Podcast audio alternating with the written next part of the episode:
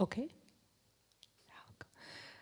Uh, what we just heard and saw was the piece Plant Ensemble by um, the artist Xing.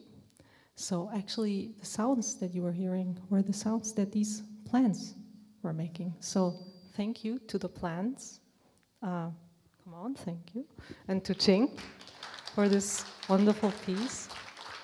Qing is also one of the participants in the workshops that are taking place now for two days um, here at the More World Conference. I am uh, Magdalena Taube of the Berliner Gazette, I'm one of the organizers of this event.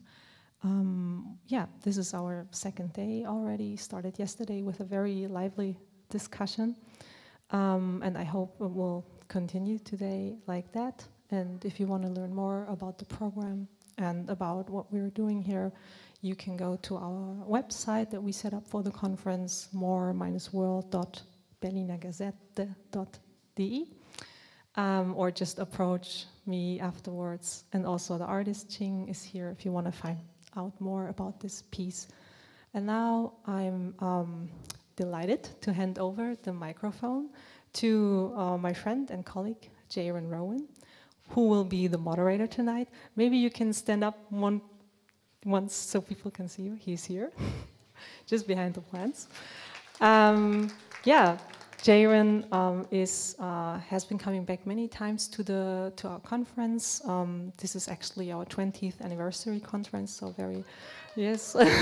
thank you, uh, thank you. Mm. So um, I think he'll do a great job tonight and um, introduce to you the people that we have here for the discussion. And that's it from my side. Thank you.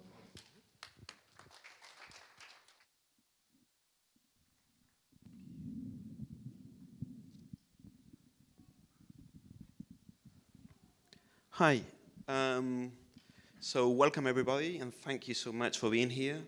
It's a privilege and a big pleasure to be moderating the session tonight on networking against climate change. I mean, we got three incredible speakers tonight, um, Nikki Maksimovic, Marta Peirano, and Virginie Gailing, which I'm going to go introducing as they start talking. Um, things have moved on a lot since the days of the Whole Earth Catalog you know, and the motto, access to tools. So that idea that there's a, a technologically driven ecology to be sort of pursued. No? And the idea that tools are neutral elements that will help us, humans, in a quest to gain freedom and emancipation, which has been largely debated, this idea of technologies as being neutral and this idea of a technologically driven ecology dream. No?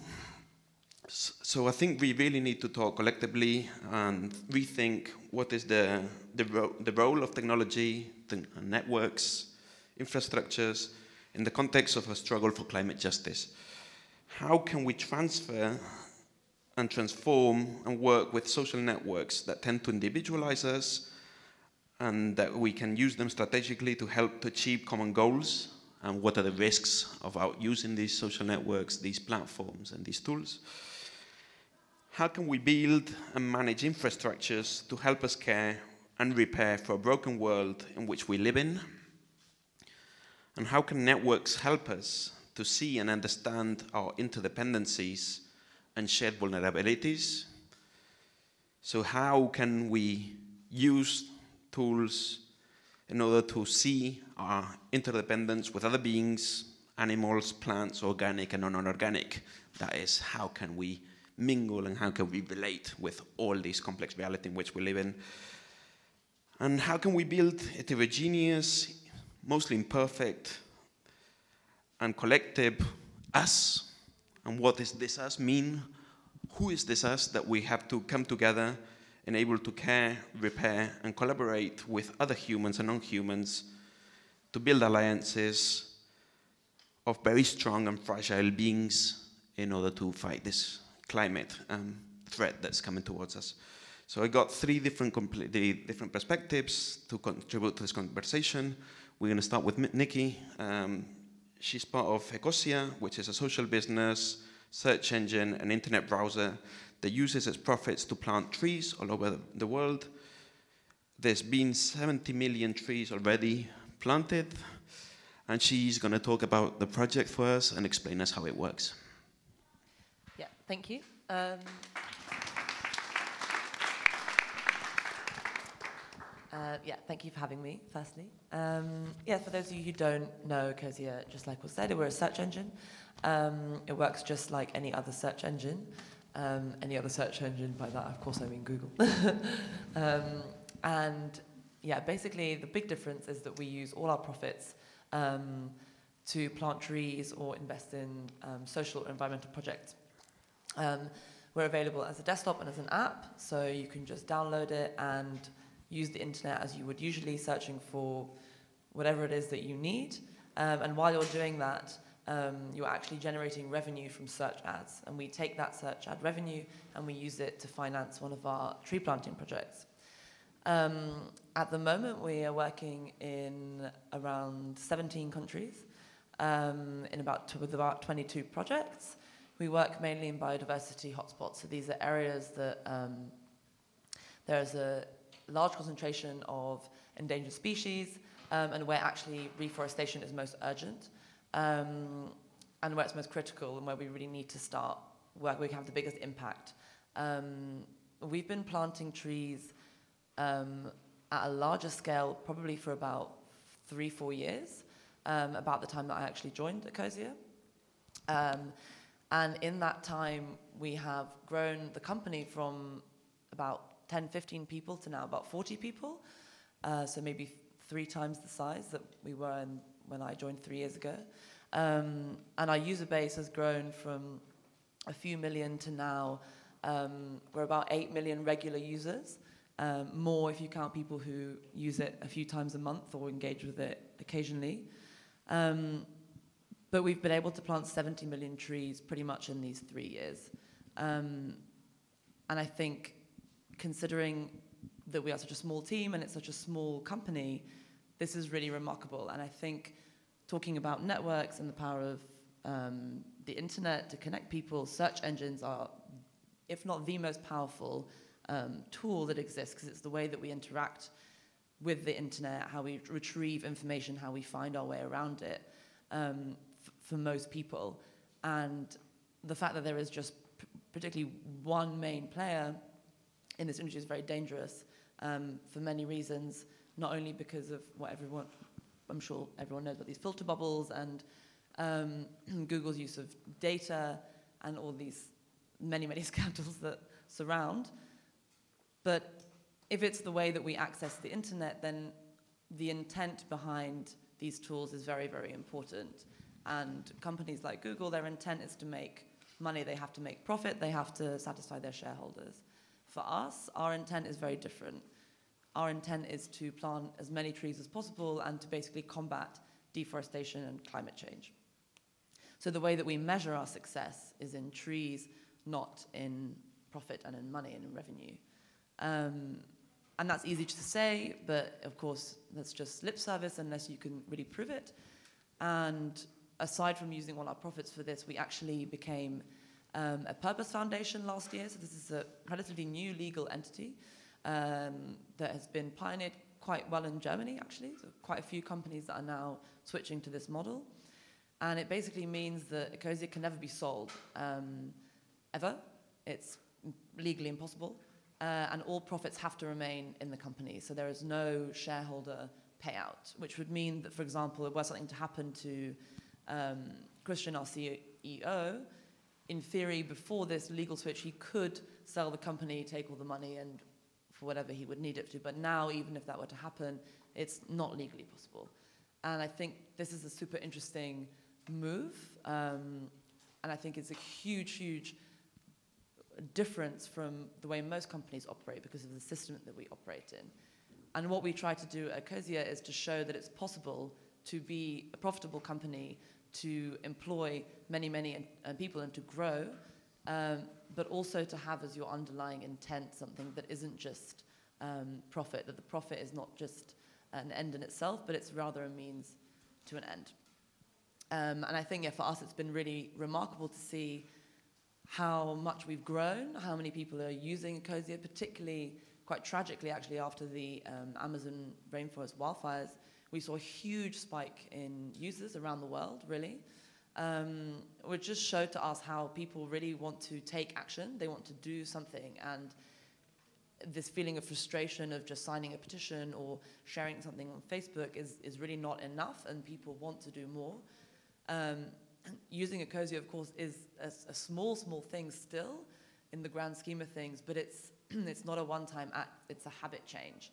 Um, so you're actually changing a habit, something that you're doing every day, you're shifting to something new, um, perhaps unfamiliar, and, and granted a worse experience in terms of how quickly you find what you need, or you know, we don't serve you immediately the exact restaurant that you didn't even realize you were thinking of, for example, um, the way that Google does.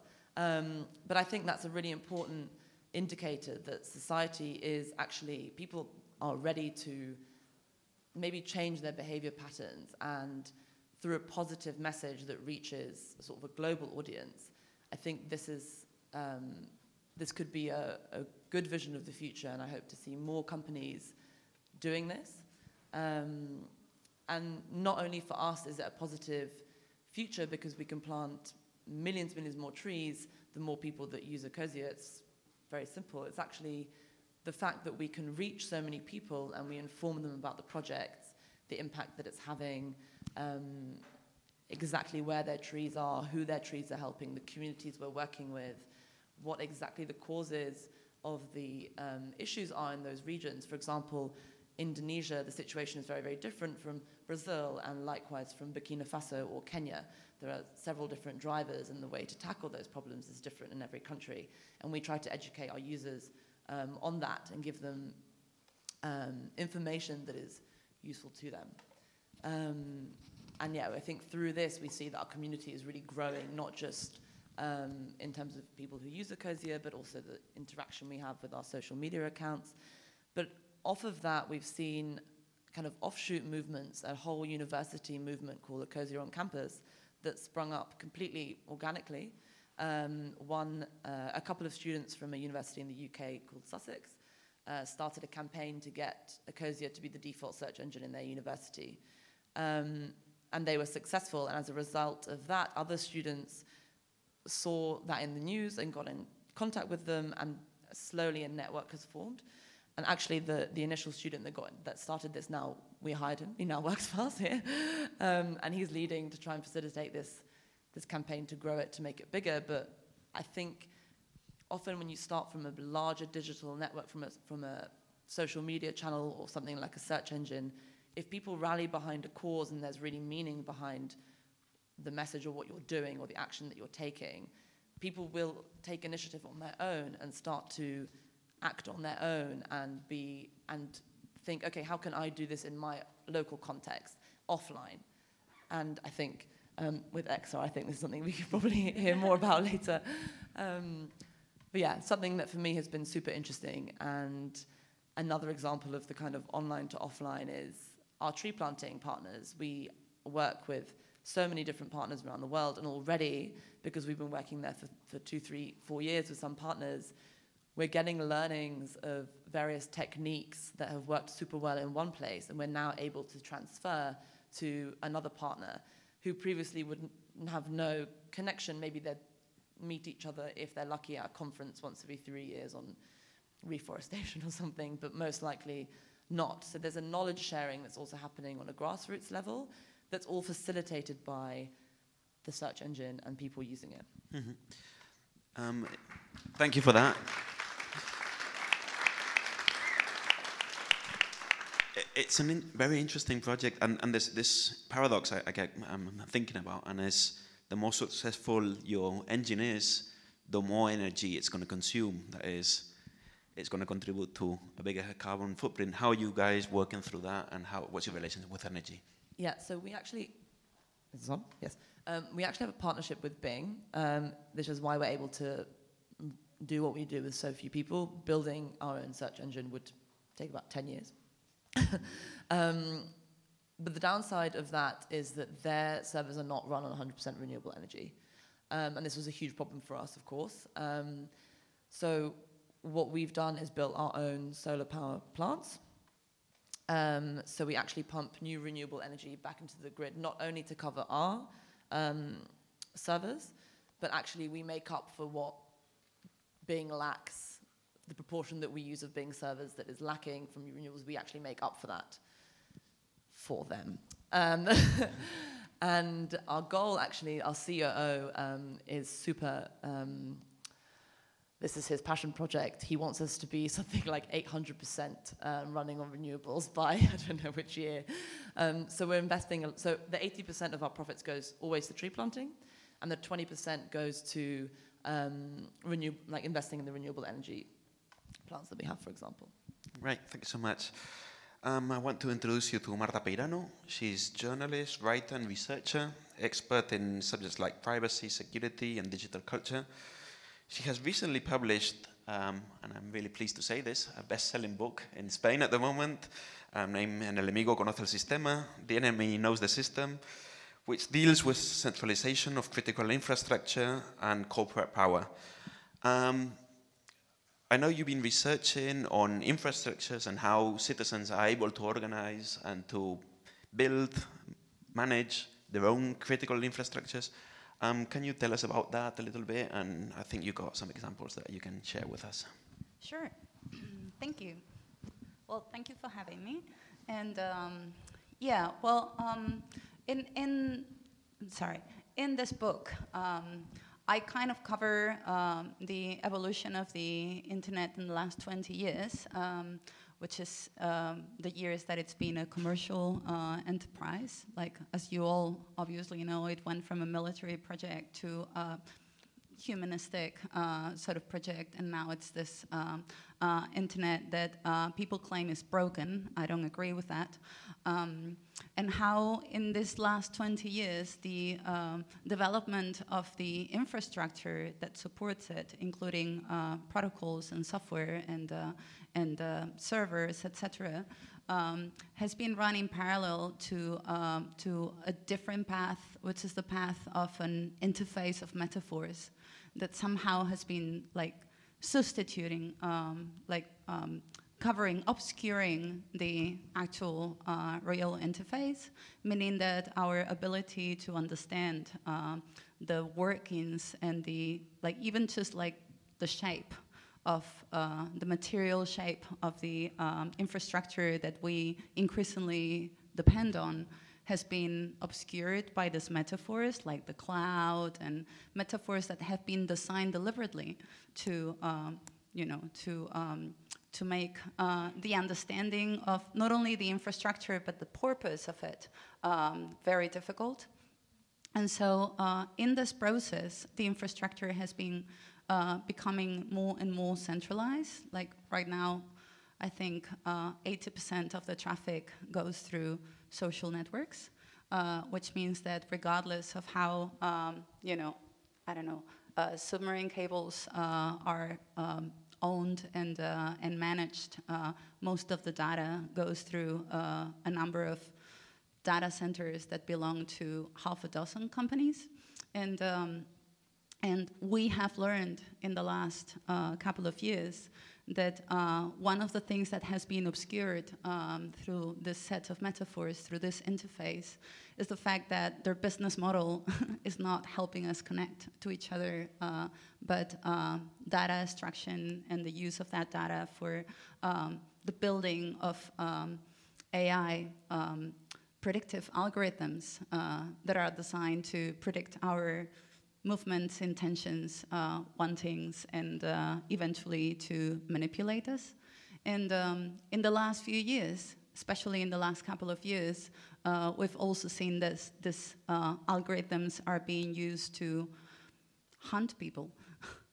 Not, I mean, literally find people that don't want to be found. Like, for instance, uh, we all know how in China um, they have a social credit system project um, that is used to retrain their citizens in order to make them more useful for the state. Um, but then not so many people know that this, um, you know, net of surveillance is also being used to find uh, the um, uh, Muslim uh, Chinese citizens and put them in re education centers that are basically, uh, you know, uh, concentration camps where they uh, where they are repurposed for society. At the same time, uh, the American government is using these technologies to hunt um, uh, illegal immigrants, uh, including people that have been living in the country for 30 years and have suddenly become illegal. And, um, and so I think in this context where um, a massive number of people, like in generous um, uh, predictions, uh, maybe 300 million, will become um, uh, climate refugees and will be roaming the earth looking for places to live uh, and to survive. Um, the fact that these technologies are being uh, concentrated in the hands of companies that uh, are becoming stronger than nation states is a problem, and it's directly related to climate change. Um, so, to summarize, um, these technologies that we have been um, actively investing in uh, through our, you know, consumption of uh, apps and uh, devices and uh, platforms uh, are not designed to help us uh, manage the crisis that is coming. They are designed to manage us during that crisis.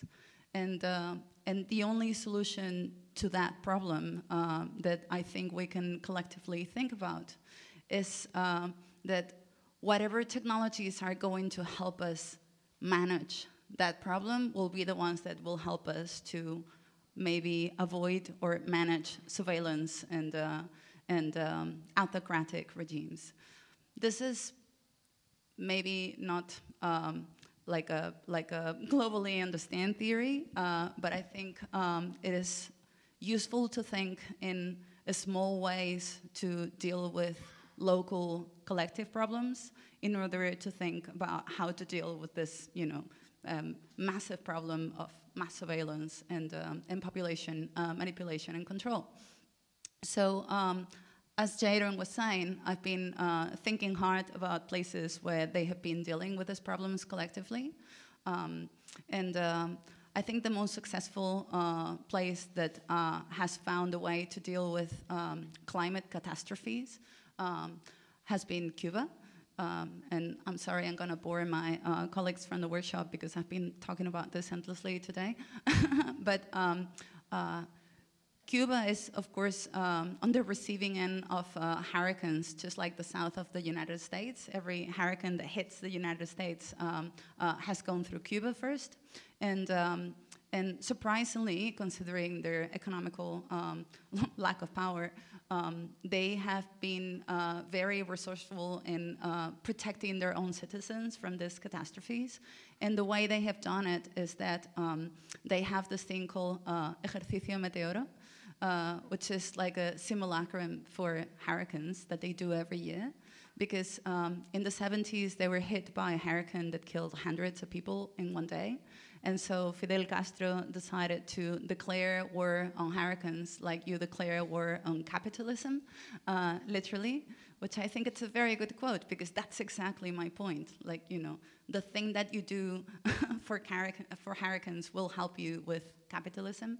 Um, so what they do is that every single person in the in the island, uh, regardless of their age and occupation, uh, plays a role in this um, in this management scenario. So um, the first thing they do when they, I mean, of course, they have all these meteorological stations uh, that are um, very well prepared to uh, announce the coming of a hurricane uh, with enough time. And when they do, um, the first thing they do is they switch into uh, radio communications because radio is far more reliable than, for instance, phone towers uh, when uh, a hurricane is visiting your town. And so um, it just happens that Cuba has the biggest number of uh, radio amateurs uh, in the world because they've been funded for this very purpose. And so um, every like there is one at least one person in the block that knows how to op operate a radio station, and that's what they do. Second thing that happens is that people that are um, physically impaired for some reason, like for instance, uh, pregnant, pregnant women or people in wheelchairs or uh, blind people or, you know, people that have like physical uh, disabilities are evacuated first. And, um, and the ones responsible for the evacuation process in the building are the children. So children in every building uh, are supposed to know exactly where people that need to be evacuated are and they have to pick them up and make sure that they are in the right spot in order to be collected by the evacuation um, um, unit. And so when they go to the shelter, it is these people that look after the children while everybody else is dealing with the other stuff. This is a very early stage of, you know, hurricane is coming. During the next day, well, bakers bake and, uh, you know, people that deal with food uh, make food for several days and um, and, uh, and then um, the communities go from house to house um, looking for, I don't know, gaps in windows or uh, roofs, and, uh, and those are fixed. Um, people go and see the electricity poles and the drains and the, you know, uh, trees of the block to make sure that no branches are loose and, and things like that. Which is, I think, a very interesting thing because it makes them be aware of the like most um, you know, basic infrastructure of, around their house. It means that they know where the drains are and where they get stuck. It means that they know where the trees are and where they can be dangerous. It means that they know where the electricity poles are and you know what vulnerable points they have. And, um, and so people in the neighborhood are aware of these vulnerability points and also of what role they play in the network and how they can be fixed when they break. Um, so they have a knowledge of the system that is crucial um, in this uh, in these scenarios. And uh, yeah, so all this is done. People know how to do first aid uh, operations, et cetera, et cetera. And, um, and so they get ready for the hurricane. Um, and once the hurricane has passed, they go back and they rebuild their blocks together, which means that if you're an elderly woman living by herself in, you know, in a flat because all her children have gone to Florida to make fortune, uh, you don't have to die. you have a community around you. It means people know how their building works, how their block works, and how the services are managed. It means that they know their, neighbor, their neighbors, they know who they are, they know what they know what to do, they know how they are called, they know their abilities, and uh, and they basically um, are um, part of the community that is responsible not only for the families but also for each other. And this is the thing that makes them uh, survive hurricanes better than any other community in the planet. Uh, yes. Thank you, Marta. Thank you.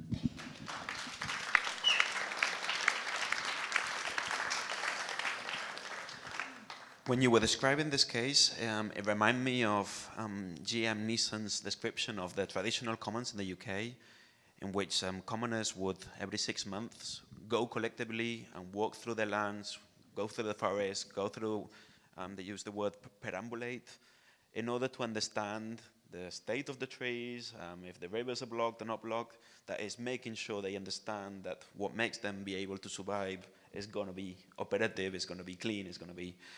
Uh, and, and, and, and makes you think um, in a world in which um, most of our crucial infrastructure is opaque, is dark, is um, black boxes that are difficult to understand, not even operate.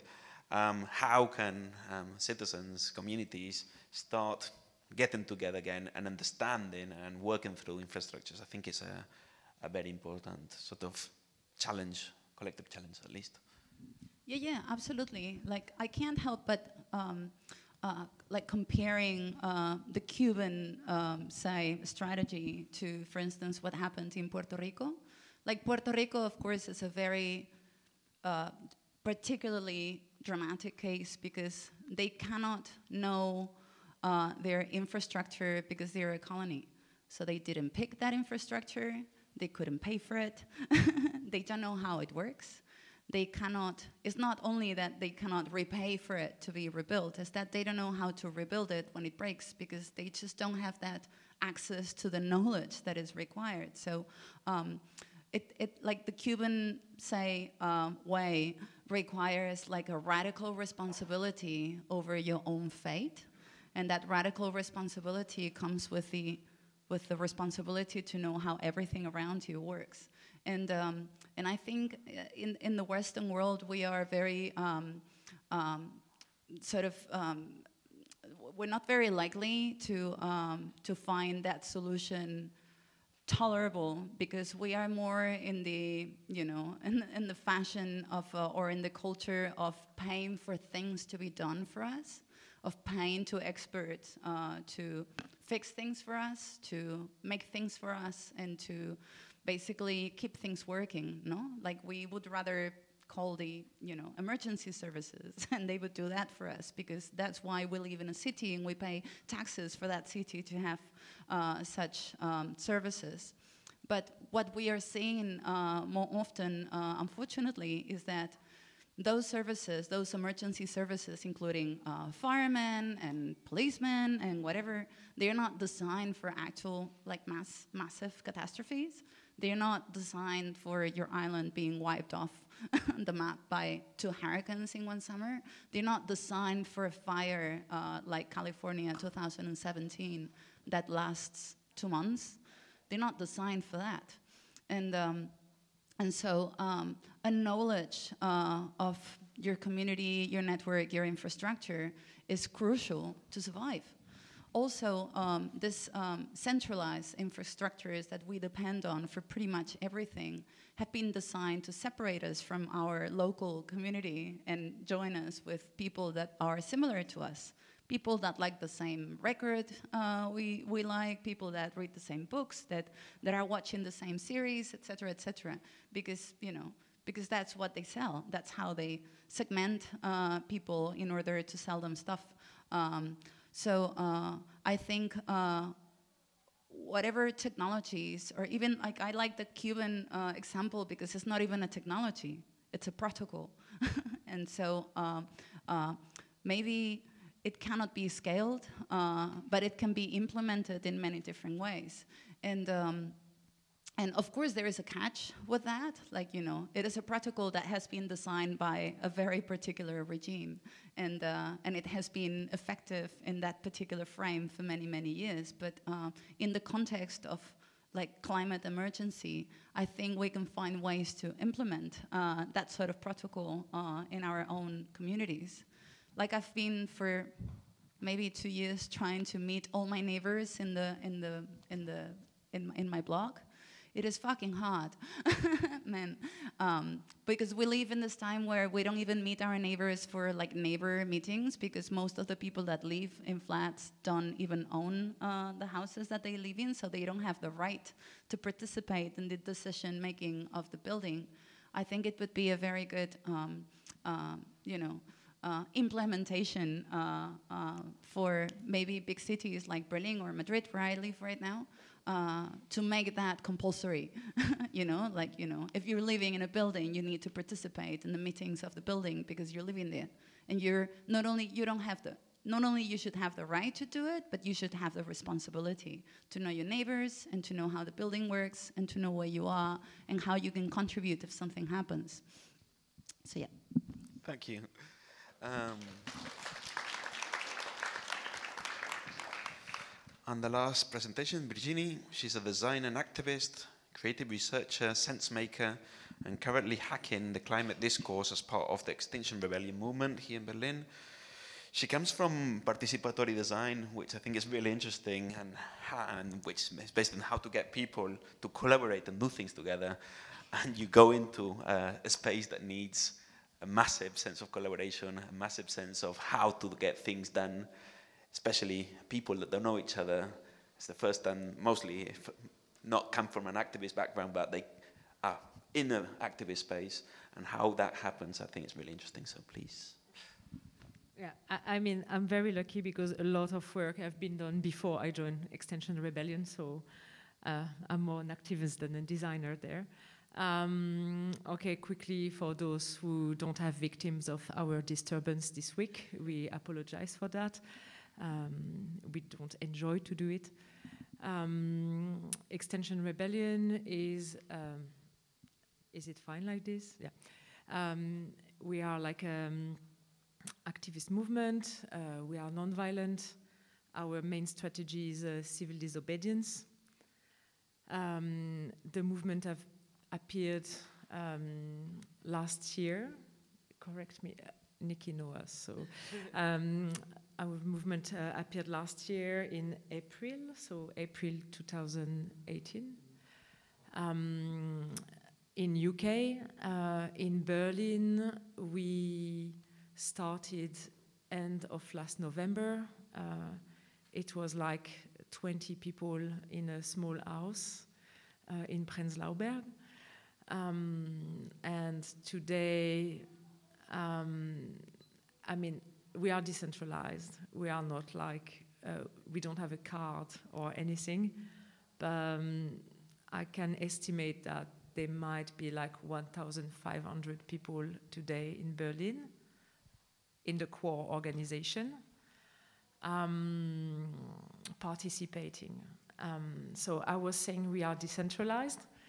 Um, it's a it's a everyday uh, human experience uh, being at Extinction Rebellion because no one learned that before. Most of us are really brand new activists, which I think is an advantage and disadvantage. Um, it's an advantage because we all feel very equal. Um, so there is no judgment. Anyway, it's not tolerated by us. Um, and um, it's a disadvantage because sometimes, of course, we don't know really how to do or how to really super well collaborate with super traditional and really experienced activists. But I would say that things are working rather good. Um, okay, the way we are organizing ourselves uh, is based on the idea of uh, self-organizing systems. So it looks like Holland. Uh, so we are cells, and it's in every country. We have the same structure of cells, so you can go from a country to another. We can exchange experience between cells, uh, but we are not a sect like some people say. Huh? it's just like organizational. Um, okay, so that's the organization part. Um, this is like these cells are working and going in the same direction because we are like driven by three demands. So our three demands are like uh, we are still believing in government. So we ask like the government first to tell the truth uh, about the actual catastrophe we are in. Um, Secondly, we ask them to act upon this truth, so to declare a real climate emergency and to reach like carbon neutral by 2025. We know it sounds very ambitious, but by uh, all of us reading regularly reports, and we are a big fan of IPCC, uh, who are not the most pessimist persons, by the way. Um, we know that this is really necessary. And the third demand is to say that to, uh, to make that happen, we ask for citizen assembly to decide on the solution. And this is sometimes something people don't understand because we don't provide solution, we don't push for a solution. Even if it's very tempted, I mean, I'm a designer, you know, I have many ideas. But we try to stay away from that and to stay in the role of the person who is jumping in the car, like this crazy car who is going through a wall, and just to pull on the brake. And then we have like many people who've been working on how we could bring citizens together to decide about what is better for them to like reach this carbon neutral by 2025. So is it like to stop to eat meat? Is it to use less electricity? Is it to stop to drive? Like, there are many solutions. Probably there is not one solution. It might be a combination of all of that. But it's not up to us to say that. It's up to people to decide for themselves. And then these citizen assemblies will have the work also to control the politics in the application of these decisions. Uh, so that's our three demands, and then we, are we succeed to work all together because we have 10 principles, which I will not tell you all the principles. I might let some leaflets on the book table uh, later in English.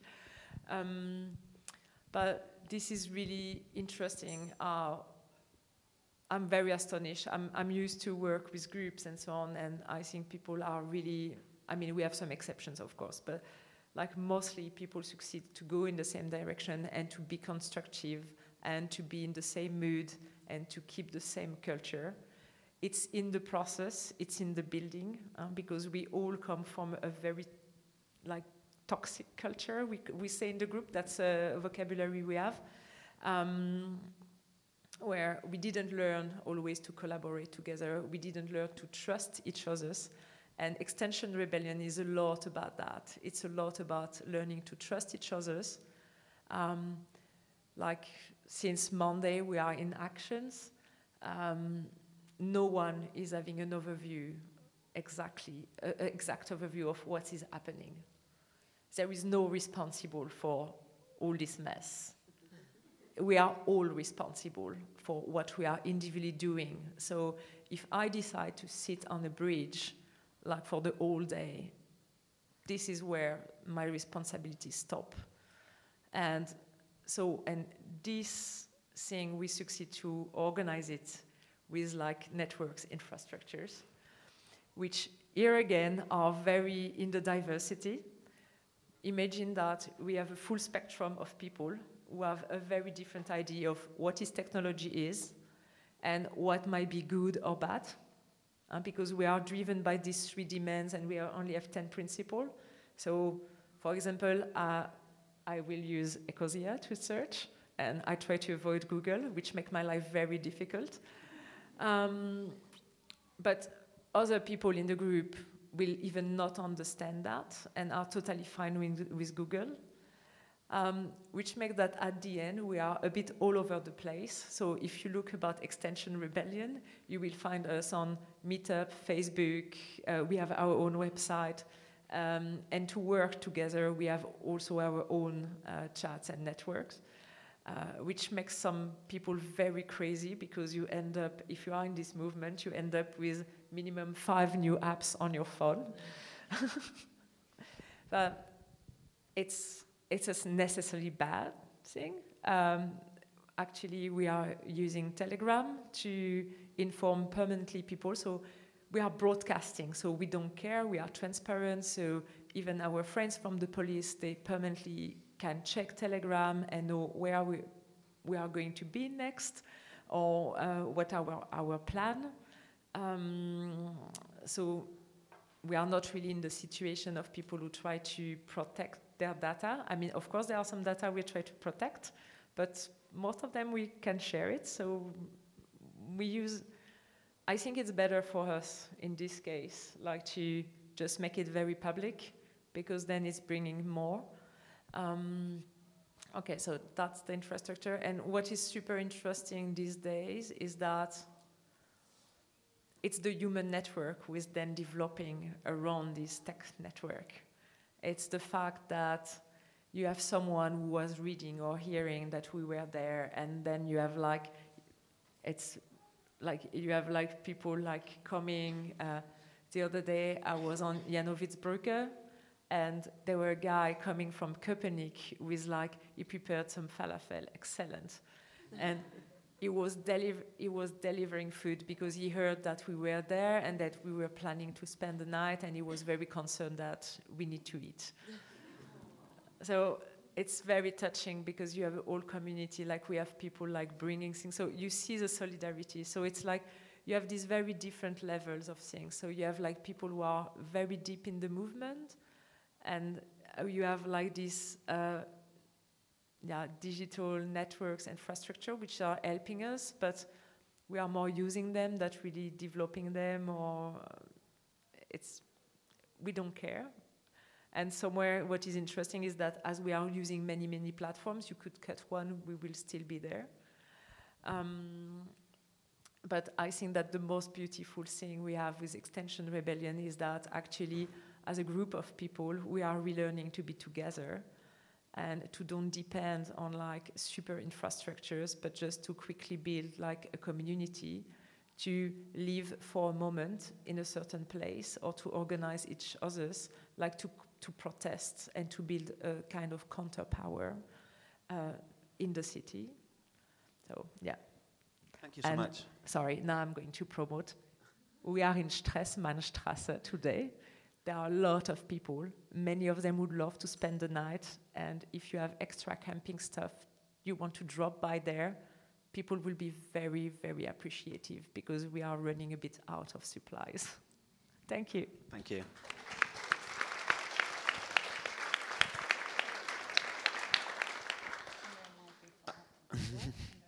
Might be falafel.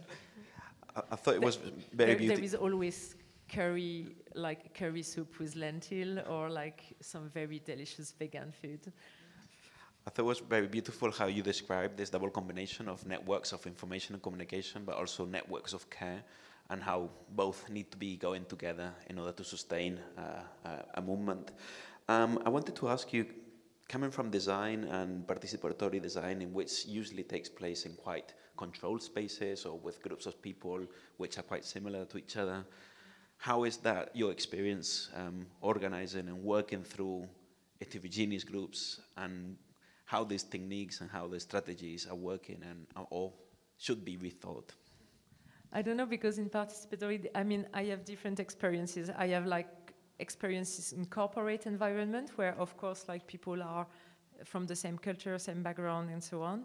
I also have experience in like uh, more neighborhood and urban development where, in fact, quite often you deal with very different people.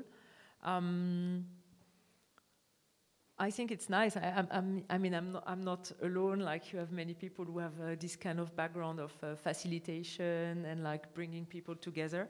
It's very appreciated.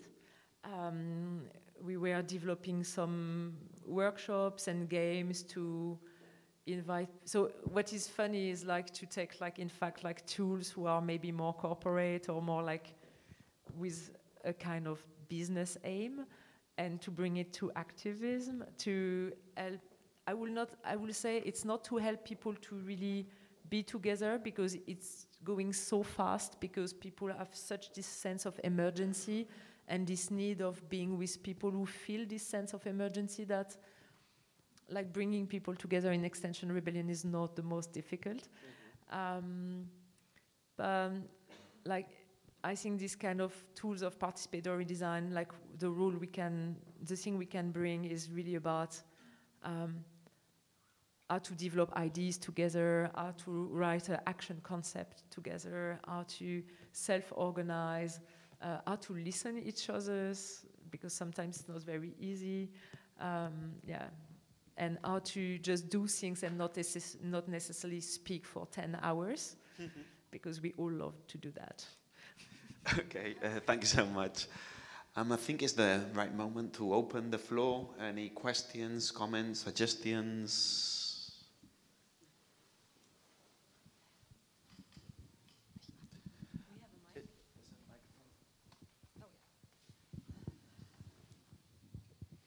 Um, I have a few different things that come into my mind. Um, first, I would say perhaps uh, quite pragmatically, but I'm struck every time that there's such a discussion that the people of uh, CCC in the German context of the Cap- Chaos Computers Club or Chaos Computer Conference uh, are never there. And I'm, I'm from someone from the arts field, and I see always those uh, very closed uh, bubbles where uh, actually uh, those people don't meet. And I think that uh, as far as uh, social medias are concerned, being from the arts field, I really have the feeling that we are so much entangled with Facebook, for instance, in Berlin context. That's terrible, I would say. Um, so I would love to have those people, and, and they don't show up perhaps also in arts uh, context or in climate change. I, I don't know, but the CCC is the Cap- Chaos Computer Club, and it's, I mean, they are actually welcoming, welcoming us and really helping us. Ah, yeah. So because I've been uh, in other contexts and uh, they, they, weren't there. Um, and also, perhaps my question was that, um, of course, the, the Cuban, the Cuba example is uh, very, um, uh, looks very interesting and so on. But uh, my, my conviction would be more that uh, those ways of um, creating a new fabric, a new social fabric, will be highly contextualized and everywhere uh, different. And uh, in that sense, my question is more like, um, how do we perhaps make people aware that indeed uh, climate change is uh, going to be a society level question of adaptation more than a technology question, in my opinion. And how do we bring people to uh, start to um, get into this work of uh, yeah, finding solutions together contextually? Yeah. So that's an excellent question, and I agree with you. Um, um, like the Cuban case is very Cuban, but um, the thing is, I just think we don't. Like, I think one of the problems that we face when we deal with, like, I'm a journalist, okay, and uh, and so one of the things that I've been doing for the last 20 years is um, threatening people with the end of the world, uh, as you know most uh, media members have done, so they can take it fucking seriously, and um, and this, like the situation that we're facing now is that they take it so seriously, they think it's just hopeless. and so, um, one of the things that I've been um, enjoying a lot lately is the fact that uh, the most effective, um, uh, because climate act, I mean, yeah, the climate problem as the surveillance problem I, is not an individual problem. Like, you know, you can you can recycle all you want, and you can be vegan and never take planes and don't have children and don't ride a car. You, you're not saving yourself from climate, you know, disasters. uh, you need uh, collective action for that. Uh, I'm not saying collective action action will save you, but your chances are higher if you if you manage to get that. It's the same with surveillance. Like you can you know you can use Signal or never have a phone and go and live in the mountains, and you know satellites will still find you. but um, the thing is, uh, when we think about how to face the challenges of climate change, we always think that we need to come up with solutions that are somehow um, the size of the problem itself. And this is, of course, very overpowering because the problem is so big. Um, but my experience in the last few years is that uh, a small, local, community driven uh, little twigs are the important stuff, are the stuff where things happen. And, um, and I like that you were talking about Facebook and Google before, um, because, for instance, um, I mean, of course, you all know that Kreuzberg has been fighting for two years um, uh, to stop Google campus from coming from settling there, and um, and you know, in the big scheme of things, uh, it might seem not so important that they managed to you know, to not have them there. Of course, Google Campus is settling somewhere else in Berlin, so they just moved the problem somewhere else. But what it's important to me is that in the process, of protesting and stopping this, this thing, um, a platform was created that is now helping um, Kreuzberg businesses to get out of, you know, Google's um, platform and apps and, and, you know, and networking uh, locally in a very different way. So, um, or in Spain, for instance, um, Google has, uh, has been uh, injecting their new like suite for education in uh, Catalan public schools. And um, a friend of ours, uh, Simona, has been um, has been creating a platform to stop parents from signing the um, uh, what's the name in English for that? Signing the um, uh, the permission um, for the schools to basically uh, put your children's data into Google's uh, database.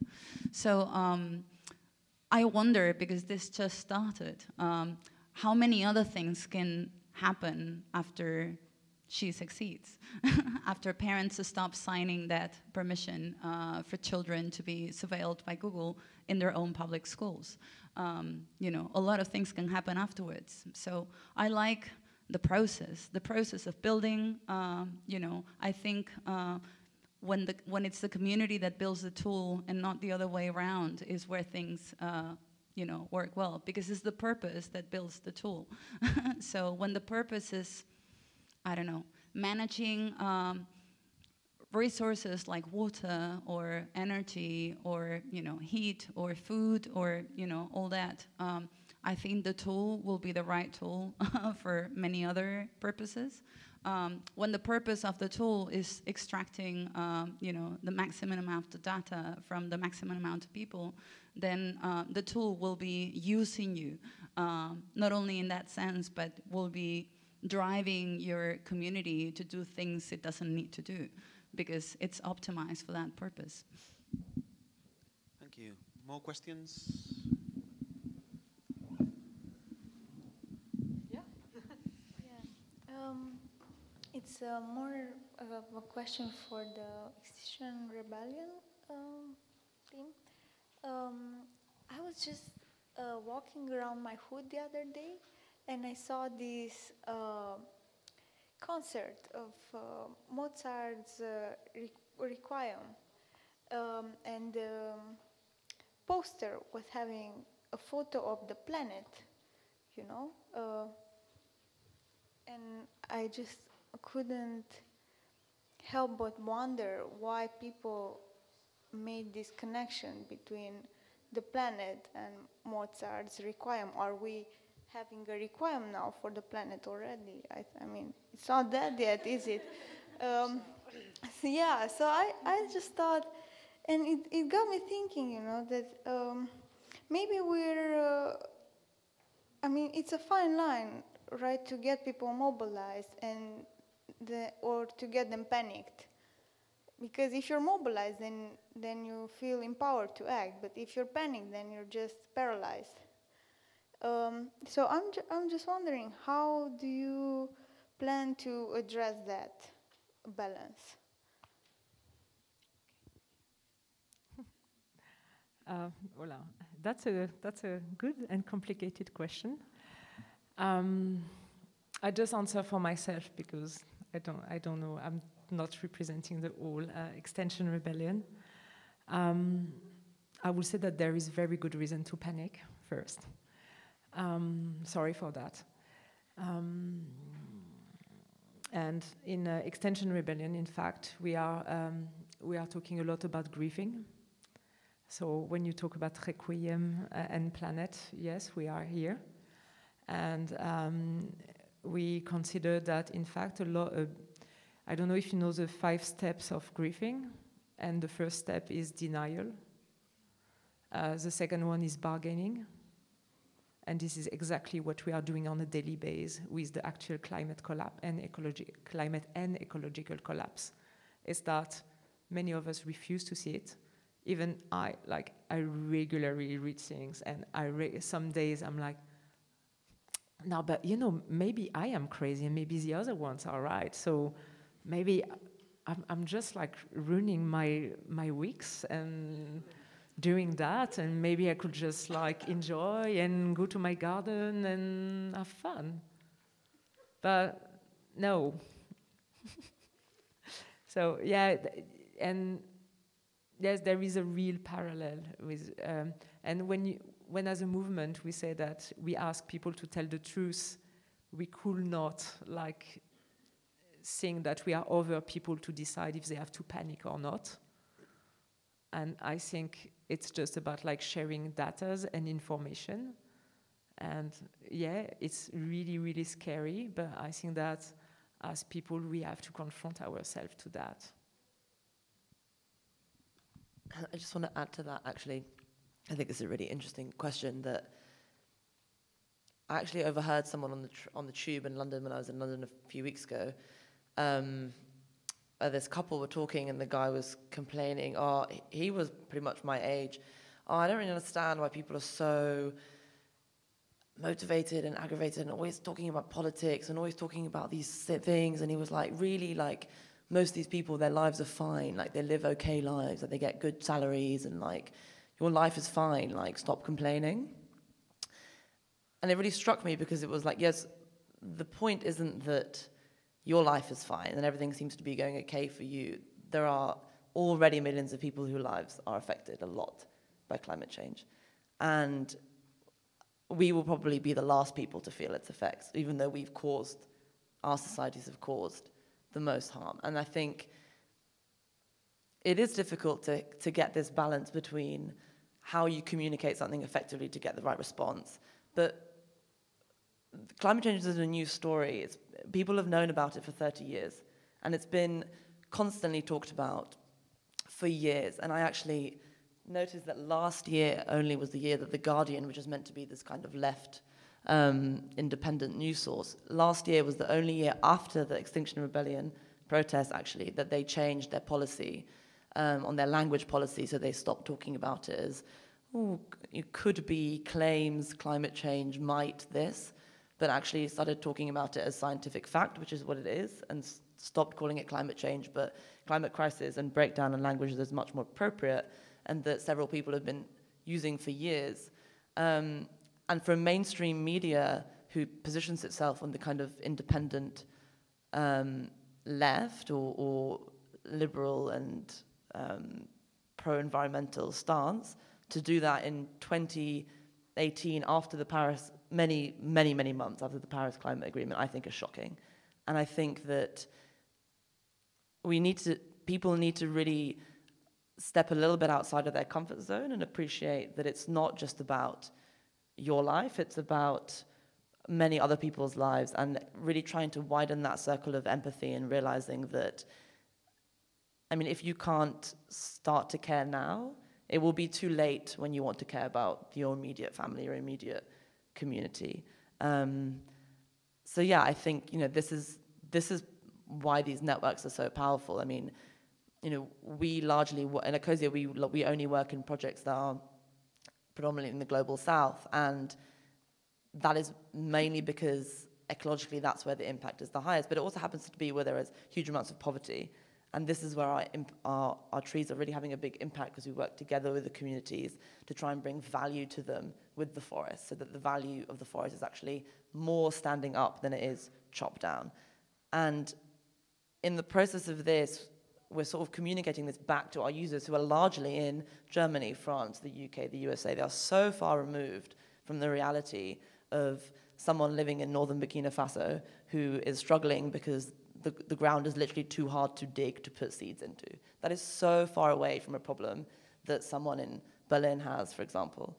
But the work that people are doing here will directly impact those people. And so this is this global connection that I think is, is so important to try and, um, yeah, to try and keep alive and keep the right conversation, um, the right stories traveling, the right understanding going through that, and not just limit this view to, well, it seems okay for me, like everything's okay, it's all exaggerating, and this is fine. I read somewhere the other day one comment on Extinction Rebellion was, well, we should all just vote for the Green Party. That would be much more efficient than blocking traffic. And the Green Party have one seat in Parliament in the UK currently. So yeah, I don't know in what universe the Green Party will ever come to power. And so it's it's this kind of for me like we're at that stage where the question isn't uh, what language should be using. We know the language we should be using. We should be really just educating people as much as possible, having the conversation,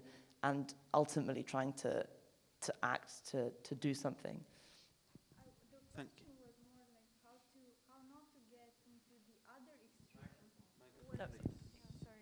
The question was more like more about how not to get into the other extreme when you're convinced that we are going to hell and there's no saving it you know? Uh, into to get into that really nihilistic uh, mindset of you know humanity uh, is just not capable of you know living a harmonious uh, life on this planet and we're just going to you know because sometimes I mean, with uh, it uh, feels so much easier, you know.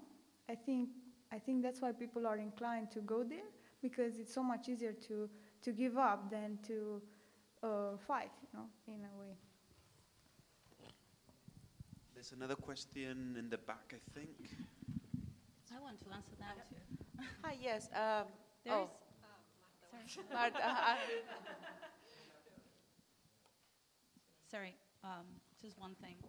One of the things that strikes me a lot is that um, there is one measure that we could take that doesn't involve, like, you know, new infrastructure or, you know, a particular, um, a range of, uh, you know, planets or anything uh, specifically complex, which is stop eating meat, for instance.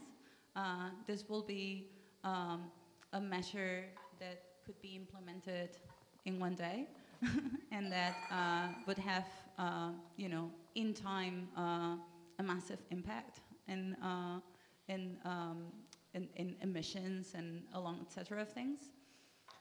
And yet, we prefer thinking of way more complex solutions, no? Like geo, geotechnical solutions. Is that a no? Yeah, um, want- in fact, this is why we don't talk about solution because if if you look Microphone. Yeah. if, if you look at the curve, like the first thing, I'm going to be very provocative, and it's just to show you why we are not talking about solution, like stop eating meat. It's the first point to reduce carbon will be to stop to make children. I don't have children. Me neither. I can do that. But I mean, it's and I think that it's very contextual. That you, uh, if I take a grandmother um, in Italy with like eating maybe one steak or a bit of meat uh, every week and just buying things from local market or from her garden, I can imagine she's having a lower impact than a vegan from Berlin. So I think it's always contextual, and that's why. I mean, I think you're partly right, but I, I would I would try to contextualize and and I would like that you feel that we might have a debate, a very long debate, and this is why, in general, with Extinction Rebellion, we prefer to don't go into this uh, solution side of the thing. Um, well, there's some questions, so we, we try to get more voices in, if that's okay. Hi, um, just um, a comment on, um, more than a question. Um, I love the the example that you bring up about the communities and how they help each other and how they know the community and how they actually get together in an effort to protect themselves. But also, on the other hand, um, I think sometimes we as a journalist try to romanticize ideas. Um, I've been in La Habana, and literally the buildings don't even have windows, doors. They don't even have a furnitures. So, I mean, compare La Habana with Puerto Rico, when there actually a hurricane can be uh, very destructive. Uh, if it was kind of compare pears with apples, but um, just thinking about, you know, they don't depend on the government. I think the government has a role to do in terms of the protection.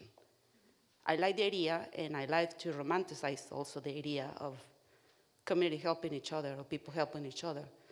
But even in the environmental topic, the, is the role of the government to implement things, to protect us, because we're paying taxes, because we're taking, uh, that's the vision of the government, I believe. So, so just, you know, saying, oh, this is now because they don't know how to do it. People in Puerto Rico had to know how to protect themselves.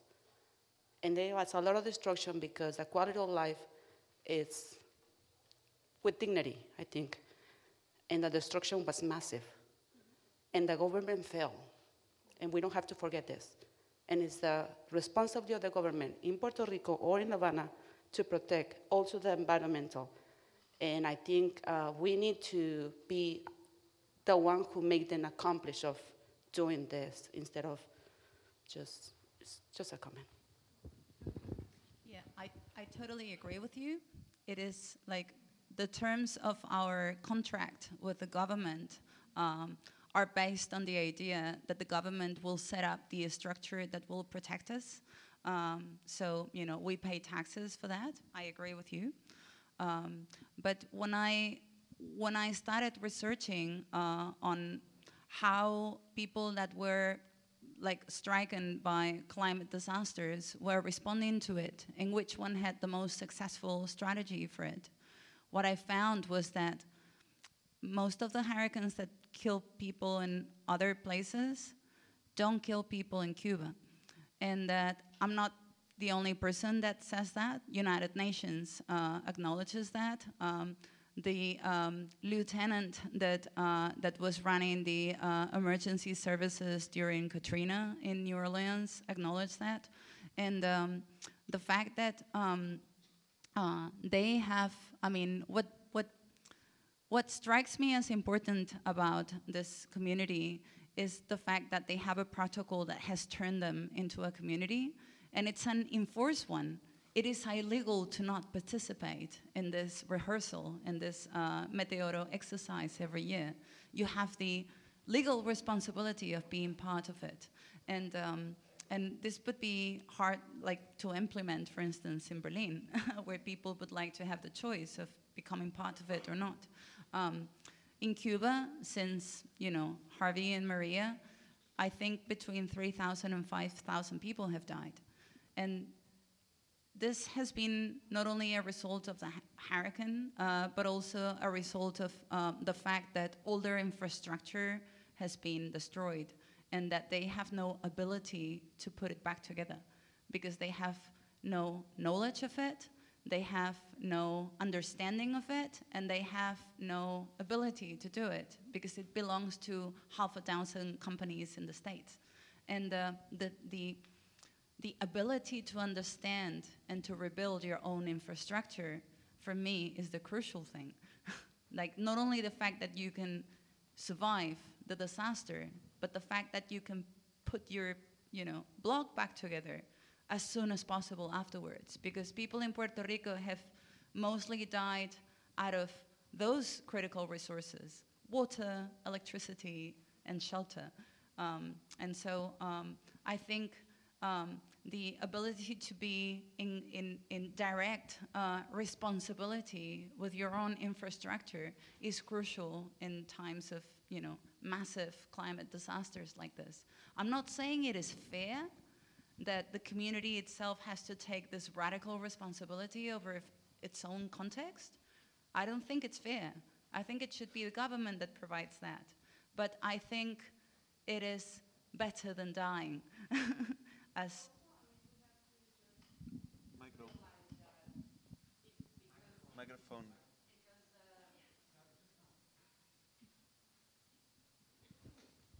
Um, I think also we have to consider that because this climate change that we live in, things like what happened in Puerto Rico never happen again.